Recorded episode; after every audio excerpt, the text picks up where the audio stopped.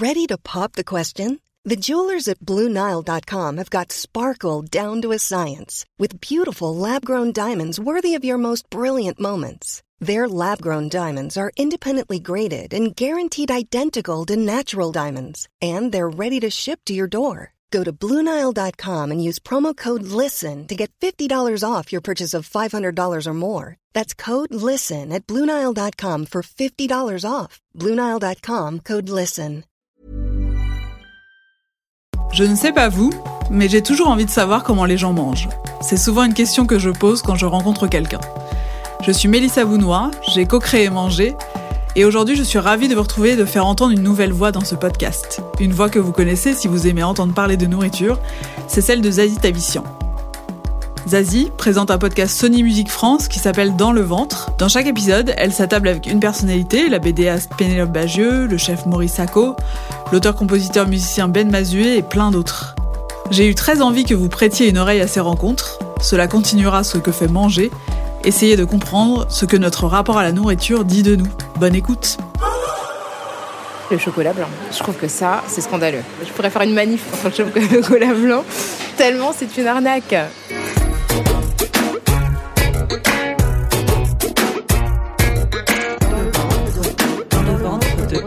Le ventre. De Rokhaya Diallo. Dans le ventre de. Dans le ventre de. Dans le ventre de Diallo. Une fois n'est pas coutume, j'ai rendez-vous pour le petit déjeuner avec Rokhaya Diallo. Rokhaya Diallo est journaliste, réalisatrice et autrice. Vous l'avez peut-être déjà vue à la télévision où elle défend avec constance ses positions féministes et antiracistes, et ça depuis plusieurs années. J'ai croisé une ou deux fois rapidement Rokhaya, mais j'avais très envie de discuter plus longuement avec elle. J'avais par exemple envie de savoir ce qu'il fallait avoir dans le ventre pour supporter des débats télévisés houleux. Rokhaya m'a dit J'adore les, les sucreries et le chocolat en particulier, c'est vraiment ma passion. Donc euh, tout ce qui est pâtisserie, sucrerie, c'est voilà. Je pense que là, sans hésiter, euh, on peut on peut aller là-dessus. J'ai donc décidé de l'emmener chez Flac, une chocolaterie rue du Nil, dans le deuxième arrondissement de Paris. Salut, ça va Oui, désolé, hein, du coup, euh, ça a mis un temps incroyable. T'inquiète, dans les parties de marché. Ça sent hyper bon. Madeleine Masque. J'ai trop, trop faim depuis tout à l'heure où je suis là. Ah ouais, c'est clair. Vous me dites, euh, est-ce que vous On va s'installer juste, là, nous. En fait, euh, vous vous installer, je vous serve quelque chose, un café, un chocolat chaud, euh, un cappuccino. euh, Moi, chocolat chaud, c'est parfait. et moi, je vais prendre, euh, je vais prendre un café. Hein, Un café. Un allongé Ou, ou peut-être un cappuccino, c'est pas trop demandé un cappuccino. Non, non, non, Vous n'aurez peut-être pas le cœur, je ne suis pas le meilleur des baristas pour la partie euh, latte art, mais euh, il sera bon. Ça marche. Merci beaucoup. Ouais, je vous installe, je vous amène ça. Bon, Rokaya, déjà, je voulais savoir, ce- quand je t'ai proposé de faire cette interview, je t'ai demandé ce que tu aimais manger. Et tu m'as dit, euh, ouais, j'avoue que moi je suis assez sucrée et très chocolat. Exactement, parce que bah, c'est vrai que j'aime beaucoup les sucreries de manière générale et franchement j'adore le chocolat. Je pense qu'il se passe pas euh, un jour sans que j'en mange. Et euh, je pense que c'est vraiment mon entourage qui me le fait remarquer de manière assez systématique depuis longtemps. Donc ouais, c'est quelque chose qui me caractérise pas mal. Ouais. Puis quand tu aimes le chocolat Genre depuis gosse, t'étais genre d'enfant à, à te gaver de plaquettes de chocolat aussi? J'ai toujours aimé les chocolats, le chocolat, pardon, et j'ai toujours adoré les goûter en fait. Donc j'étais vraiment euh, goûter sucré. euh, alors quand je suis petite, c'était plutôt des biscuits euh, industriels, mais euh, les princes de Lu notamment. et à un moment donné, ils ont sorti les princes tout chocolat. J'étais, j'étais refaite. Attends, c'était les princes qui étaient euh, chocolat dedans et qui avaient les, enfin, le contour en chocolat aussi. Oui, c'est ça. C'est en fait l'intérieur était au chocolat, hein, comme dans tous les princes de Lu, et le biscuit était aussi fabriqué en chocolat. C'était trop, trop, trop bon. J'adorais. Est-ce que tu faisais le truc de, tu sais, quand tu sépares les deux princes et que tu colles les deux parties de chocolat ensemble pour avoir un double chocolat à l'intérieur? Alors en fait, quand- dans les princes qui n'étaient pas tout chocolat, des fois je mangeais juste le chocolat du milieu et je laissais les biscuits. Et quand c'était tout chocolat, euh, ouais, des fois je, en fait, je mangeais le biscuit au chocolat tout seul et je laissais l'autre moitié comme ça. Il y avait beaucoup de chocolat et beaucoup de biscuits. Enfin, bon. Je vois la technique. Merci. Il y a aussi cookies. Tu veux un cookie? Oh, mais je vais tenter le pécan classique. Le piquant, ouais, Ouais. c'est le. Ok, ben moi le tout choc, comme ça on peut partager. Le choc, euh, Ouais, c'est intense. Et est-ce que euh, il y a des chocolats que tu détestes? On pense toujours au mon chéri quand on parle de ça, mais Ah, c'est horrible. Ah, je déteste. Ah, ouais. Merci beaucoup. Le Mon Chéri, c'est un peu l'invention du diable. Le, Mon Chéri, genre, ou les Raffaello, là, je trouve ça ignoble, vraiment dégueulasse. Est-ce que tu as des souvenirs de ce que tu mangeais enfant? Alors, les souvenirs que j'ai et qui me, enfin, qui manquent dans mon quotidien, c'est vraiment les, plats que cuisinait ma mère. Ma mère cuisine hyper bien. Elle cuisinait un plat pour différent pour chaque repas. Et ma mère vient du Sénégal, en fait. Elle nous faisait des plats sénégalais. Et c'était trop bon. En fait, quand j'étais petite, je me rendais pas du tout compte de la chance de manger tout le temps de la nourriture fraîche. Euh, ma mère, en fait, donc c'est beaucoup à base de poisson. Et donc, euh, écailler le poisson, le couper, le mettre au congélateur. Et je ne me rendais pas compte, en fait, à quel point c'était exceptionnel. C'est, en plus, moi, j'ai grandi dans les années 80, 90, donc c'était vraiment nourriture industrielle, surgelée, etc., etc. Et nous, on n'avait jamais de surgelé. Les frites, c'était des pommes de terre découpées et frites, euh, vraiment. Donc maintenant, je vais quand même souvent chez ma mère, donc euh, le dimanche, j'essaie de faire mes provisions pour la semaine. Mais c'est vrai qu'au quotidien, c'était, royal, en fait. Est-ce qu'elle t'a transmis ça? Est-ce que toi, il y a certains plats de ton enfance que tu sais cuisiner euh, maintenant et que, et, que tu, et que tu cuisines ou t'as pas le temps? Alors moi je ne cuisine pas. Ça m'arrive des fois, mais je fais les plats les plus rapides, donc les plats en sauce avec des légumes, donc les sauces qui vont avec le riz, avec du poisson, des crevettes, des choses comme ça, ou, sans, ou juste avec des légumes. Mais le plat que j'adore, qui est connu, qui est un classique du Sénégal, c'est le thieboudien, donc c'est du riz rouge en fait. Donc cuit dans la sauce tomate à base de poisson. Et le poisson est farci avec euh, du persil, des oignons, enfin de l'ail. Enfin, voilà. Et à côté de ça, il y a du chou, des carottes, de l'aubergine, enfin plein de légumes. Ça, c'est trop long en fait. C'est, je crois qu'on met 3, heures, 3 ou 4 heures pour le faire. Et juste l'idée de faire un plat pendant 3 ou 4 heures, mais genre juste, euh, c'est mort quoi. Donc généralement, j'appelle ma mère euh, une semaine avant. Peut-être que des fois, je fais les courses et tout ça pour être sûre qu'elle ait tous les ingrédients, mais j'ai pas la patience. C'est hyper long. Euh, et, c'est vrai que ma mère, je sais pas comment elle faisait en fait quand je réfléchis parce qu'elle travaillait. Et en fait, on avait toujours un repas nouveau à chaque repas. C'est assez spectaculaire. Mais c'est vrai qu'aujourd'hui, euh, ouais, j'ai ni le, j'ai pas beaucoup de temps, mais j'ai surtout pas la motivation parce que je pense que je pourrais si je le voulais vraiment. Et puis c'est vrai que mon mari en fait euh, cuisine lui, donc il est plus volontaire que moi. Mais j'ai toujours été difficile. Hein. Encore aujourd'hui, je suis assez difficile. Il y a des trucs que, que tu peux pas manger du tout quoi. Ah ouais, ouais, ouais toujours. Bah déjà par exemple, j'aime pas du tout le fromage. Je trouve ça un l'odeur en fait euh, me dégoûte et je déteste ça. Ça t'as vraiment une catégorie de gens qui aiment pas le fromage et qui comprennent pas les gens qui en mangent. C'est ça, bah en fait je sais pas l'odeur, la moisissure, ça devrait être un, indicateur quand même de, de, comestibilité, je sais pas. Non, je supportais pas. J'ai jamais aimé et quand j'étais petite, comme c'était la grande époque des produits laitiers sont vos amis pour la vie, on m'a tellement forcé à consommer des produits laitiers, mais une fois adulte non seulement j'ai arrêté, mais après j'étais contente de me rendre compte que la science m'avait quand même donné raison d'une certaine manière. Ouais, c'est intéressant en fait parce que c'est aussi des histoires de, lobbying euh, à cette époque.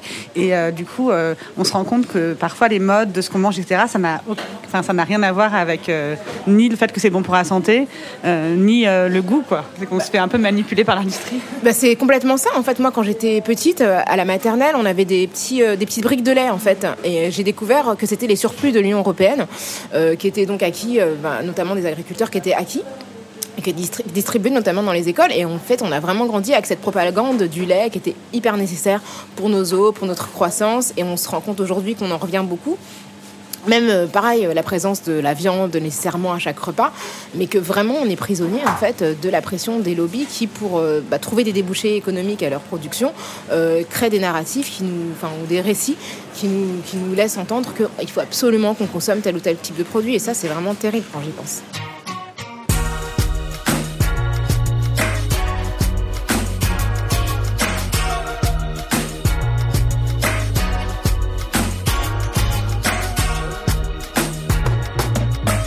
Il y a ces discours-là qu'on entend euh, en France. Et euh, pour le lait aussi, euh, je ne sais pas si tu as entendu parler de ça, au moment du confinement, il y a eu beaucoup de surplus de lait.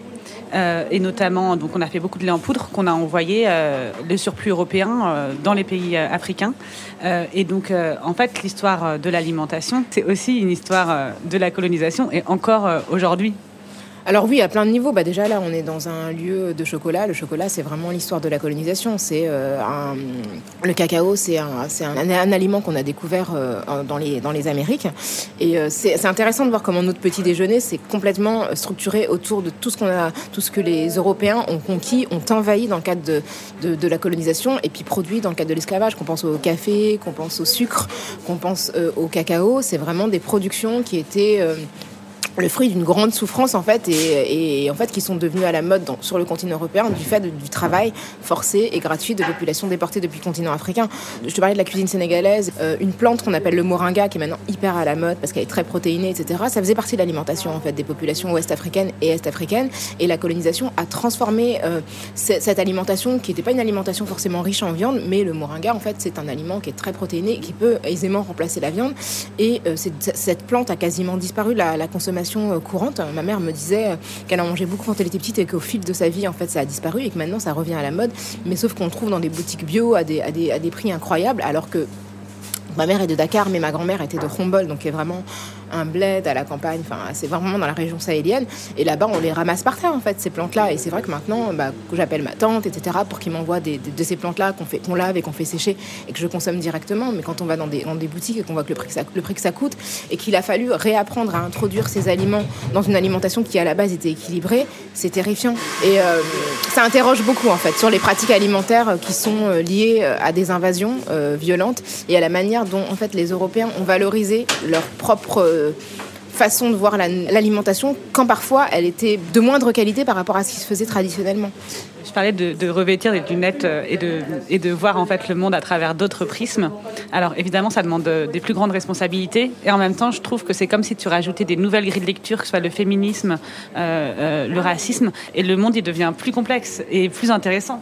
Exactement. Je trouve que c'est un enrichissement et quand je vois autant de personnes se crisper en ce moment, soi-disant contre la woke culture, donc je pense pas qu'il y ait une woke culture, mais le fait d'être woke, ça signifie tout simplement d'être éveillé. Et pour moi, être éveillé à d'autres considérations que son petit nombril et de considérer que le monde euh, est traversé par des formes de domination, d'oppression, de sensibilité euh, variées, euh, plurielles, diverses, ça ne peut que nous enrichir. Je veux dire, moi je suis très très contente d'avoir, déjà moi de faire partie d'une minorité dans un pays euh, où la majorité est différente de moi, donc ça m'a amené en fait dès ma petite enfance, dès la crèche, à voyager entre chez moi, euh, qui était Sénégal-Gambie, et euh, la cantine de la crèche, la cantine de la maternelle, puis de l'école primaire, donc des cultures différentes, des langues différentes, et pour moi c'est forcément c'est riche, ça m'a sensibilisé à plein de choses parce que mes voisins étaient d'origine diverse. Moi je me souviens que mes voisins mangeaient du requin, je ils étaient originaires du Vietnam, et ma mère était quand on, quand on rentrait, on a mangé du requin maman. Ma mère elle était juste, elle était ébahie. Donc ça montre aussi l'adaptabilité des enfants. Alors je sais pas si d'un point de vue écologique c'était super, mais en tout cas je trouve ça génial d'avoir appris à manger autre chose que la cuisine de ma mère et celle de la cantine, alors que j'avais 5 ans et demi.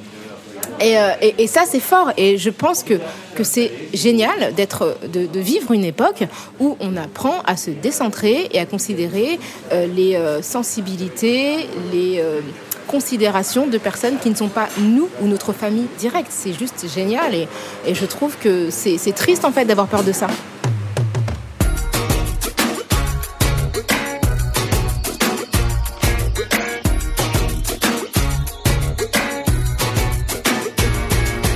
Tu passes à la télé, donc euh, dans des débats où tu es souvent euh, seul à défendre des positions euh, qui ne sont pas partagées généralement par beaucoup de gens. Et tu es quand même en première ligne.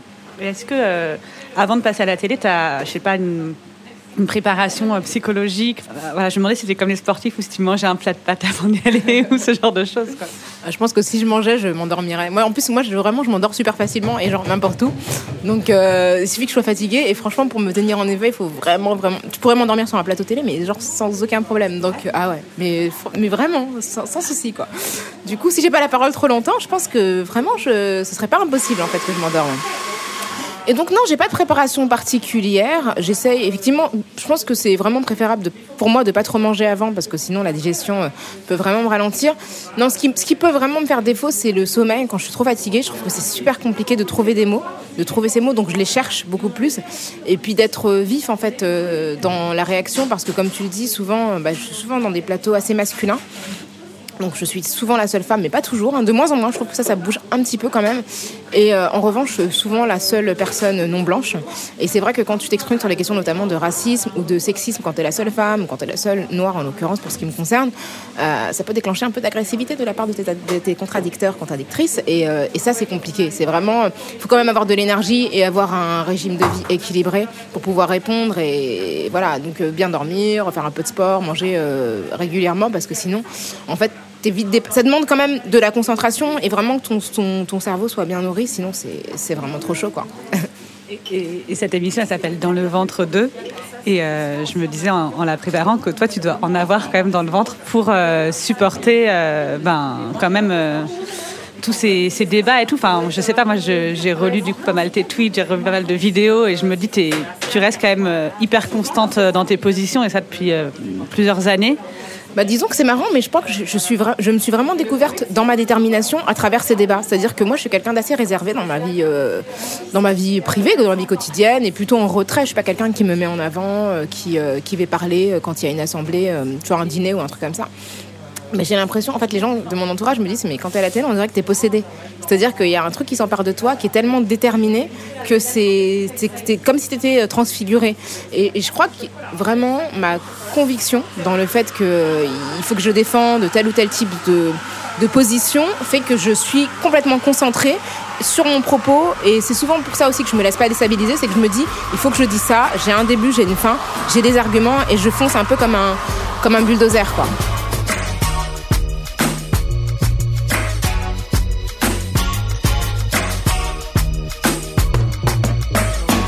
Ça fait des années euh, du coup que tu travailles sur ces sujets. Tu as aussi beaucoup euh, voyagé. Euh, quelles sont les personnes avec qui tu as déjeuné ou dîné les plus improbables? Je veux dire, les personnes avec qui tu n'aurais jamais imaginé partager un repas? En bien ou en mal hein? Alors, dans le monde, la, dernière, parce que c'est un de mes derniers voyages euh, en dehors du continent européen avant qu'on soit confiné sur notre territoire. Euh, donc je suis allée chez Angela Davis hein, qui m'a invité euh, à prendre le thé du coup. Donc c'était pas vraiment un repas, mais mais voilà parce que je voulais l'interviewer. Du coup elle m'a invité chez elle pour discuter de toutes sortes de choses liées à son parcours. Et effectivement je n'aurais jamais imaginé être en Californie chez Angela Davis, seule avec elle en train de prendre le thé, et elle qui me raconte sa vie, ses combats, ses convictions. Enfin voilà c'était juste magnifique quoi. Moi je voulais pas forcément revenir sur ce sur quoi on revient tout le temps. Le moment où elle était fugitive, euh, poursuivie par le FBI, quand elle a été en prison, accusée de meurtre et toute la campagne internationale, mais plus sur ses combats actuels et sur la manière dont elle, percevait euh, les luttes actuelles. Et donc euh, c'était intéressant parce qu'elle est toujours en pointe sur la question de la transphobie. Je sais qu'elle est végane aussi, donc sur la question de la souffrance animale, euh, du bien-être animal. Elle est vraiment, vraiment, vraiment à la pointe. Et, ça, c'est intéressant de voir que elle a, très bien vieilli et qu'elle a vraiment une grande considération pour la jeunesse. C'était juste magnifique. Quoi. parce que ça, euh, j'imagine quand on est militant depuis longtemps, on en entend euh, des c'est-à-dire des vieux ou des vieilles militantes, et parfois on se dit, ah, voilà, ils ont mal vieilli. C'est comme les chanteurs qui ont mal vieilli, on se dit merde. Et, euh, et, ouais, comment on fait ouais, pour rester toujours à la pointe Il euh, faut, faut, lire beaucoup, et faut, en fait, il faut rencontrer aussi des jeunes, euh, continuer à écouter les jeunes, peut-être tout simplement. Bah, c'est vrai que quand on voit certaines personnes qui font des bouquins sur une génération qui serait offensée en disant oui, les jeunes, ils s'indignent de tout, c'est terrible, de mon temps, alors que, enfin, pour des personnes qui ont à peu près mon âge. Moi, j'ai 40, j'ai 43 ans. Donc, euh, je sais pas, moi, je, je, voilà, je suis pas jeune. Et donc, du coup, j'ai beaucoup de considération, en fait, pour les gens plus jeunes que moi. Et je pense qu'ils ont beaucoup à m'apprendre. Et c'est pas parce que moi, j'ai une forme d'expérience qu'ils n'ont pas que tout ce que je dis doit faire autorité. Et je pense qu'on se perd à partir du moment où on considère que son époque a été une époque euh, euh, qui doit servir de référence pour les autres et qu'on considère que, que, les jeunes ne comprennent rien et euh, qu'ils sont perdus dans des formes de revendications qui sont excessives. Moi, j'essaie vraiment de comprendre et de me remettre en question. Alors, parfois, je ne suis pas d'accord, évidemment, je ne suis pas d'accord avec tout ce que font les jeunes. Et encore une fois, les jeunes, il y a toutes sortes de jeunes. Hein, quand même, le, le, Rassemblement national, le Rassemblement national pardon, fait d'excellents scores auprès de la jeunesse. Donc, il y a plusieurs jeunesses dans cette jeunesse. Mais je crois que ce qui est vraiment fort chez Angela Davis, c'est sa faculté, effectivement, à reconnaître euh, chez les plus jeunes générations euh, des choses pertinentes. Et c'est vrai que tu parlais de gens qui avaient mal vieilli. Euh, je pensais par exemple au chanteur Renaud qui a appelé à, voter François Fillon. Enfin, je me dis, mais, mais à quel moment il est parti en vrille? Enfin, c'est complètement. C'est la figure du rebelle des années 70. Et là, il vote, mais c'est même pas, il vote pour Macron, ce qui est déjà, et, enfin, de mon point de vue, une forme de perte et de chute. Mais là, c'est Fillon, c'est-à-dire la droite, euh, homophobe, réactionnaire, enfin, horrible, quoi. Et euh, donc, je te demandais avec qui tu avais mangé euh, dans les personnalités les plus. Voilà. Et tu allais me dire, il y en avait aussi d'autres. Oui, non, non mais. alors, je ne sais pas si j'ai déjà mangé avec elle, mais ce serait même pas impossible. Je pense à Elisabeth Lévy, je ne sais pas si tu vois qui c'est. C'est une chroniqueuse, journaliste, qui est vraiment à la droite de la droite. Et je pense qu'on est d'accord sur rien. Mais en fait, en même temps, euh, c'est marrant parce que tu te rends compte que même si tu partages pas de conviction, on est quand même des êtres humains. Toi, j'ai perdu mon père il y a à peu près une dizaine d'années. On travaillait dans la même émission. Il y avait plein de gens dans l'émission. Et euh, je me suis absentée du coup pour, euh, pour l'enterrement de mon père. Euh, et quand je suis revenue, en fait, la seule personne, alors qu'il y a plein de journalistes de gauche hein, dans l'émission, qui est venue me voir et qui m'a dit ça va, qu'est-ce qui s'est passé? C'est Elisabeth Lévy. Et c'est fou parce que tout ce qu'elle défend, en fait, heurte mes valeurs. Mais humainement, je me dis, bah, en fait, c'est la seule personne qui est venue me voir et d'un point de vue humain, qui m'a témoigné de la compassion. Et, c'est là que tu te rends compte qu'il y a des postures idéologiques, mais on est quand même des personnes. Donc euh, oui, on peut partager parfois des repas avec des gens euh, sur lesquels, qui nous heurtent en fait vraiment du point de vue des valeurs et ce qu'ils disent sur euh, plein de choses auxquelles on croit. Et en même temps, qui humainement, euh, bah, tu sais que c'est cette personne-là qui va se préoccuper de toi euh, quand tu vas vivre un drame en fait. Merci Rokaya. Je t'en prie, merci à toi. Il est 11h28, on est, euh, on est dans les temps. là. Alors là, c'est un timing parfait. Merci Zazie. J'ai laissé partir Rokaya avec son cookie emballé et une tablette de chocolat en plus dans son sac.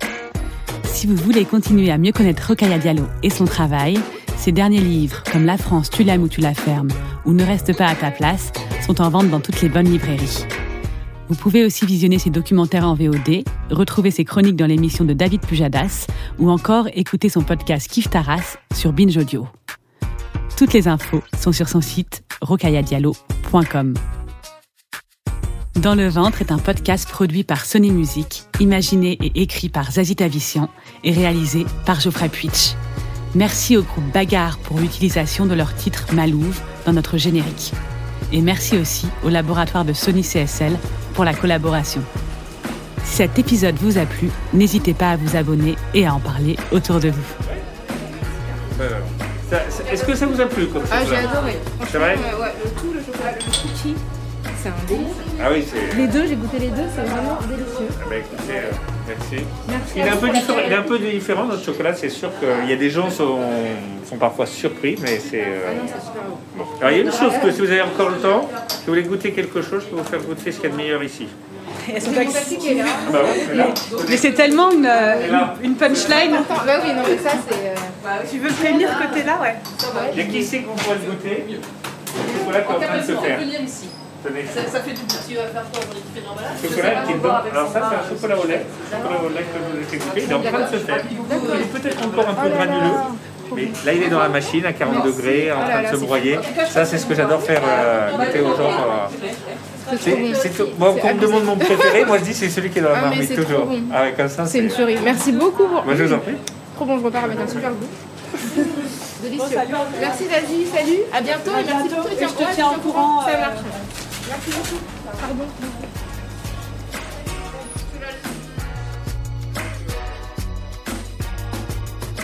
En attendant, n'oubliez pas, bien manger, c'est bien. Bien manger, bien accompagné, c'est encore mieux. Vous venez d'écouter un épisode de Dans le ventre, un podcast Sony Musique France présenté par Zazie Tavissian. Si vous voulez écouter tous les épisodes du podcast, ils sont disponibles sur toutes les plateformes.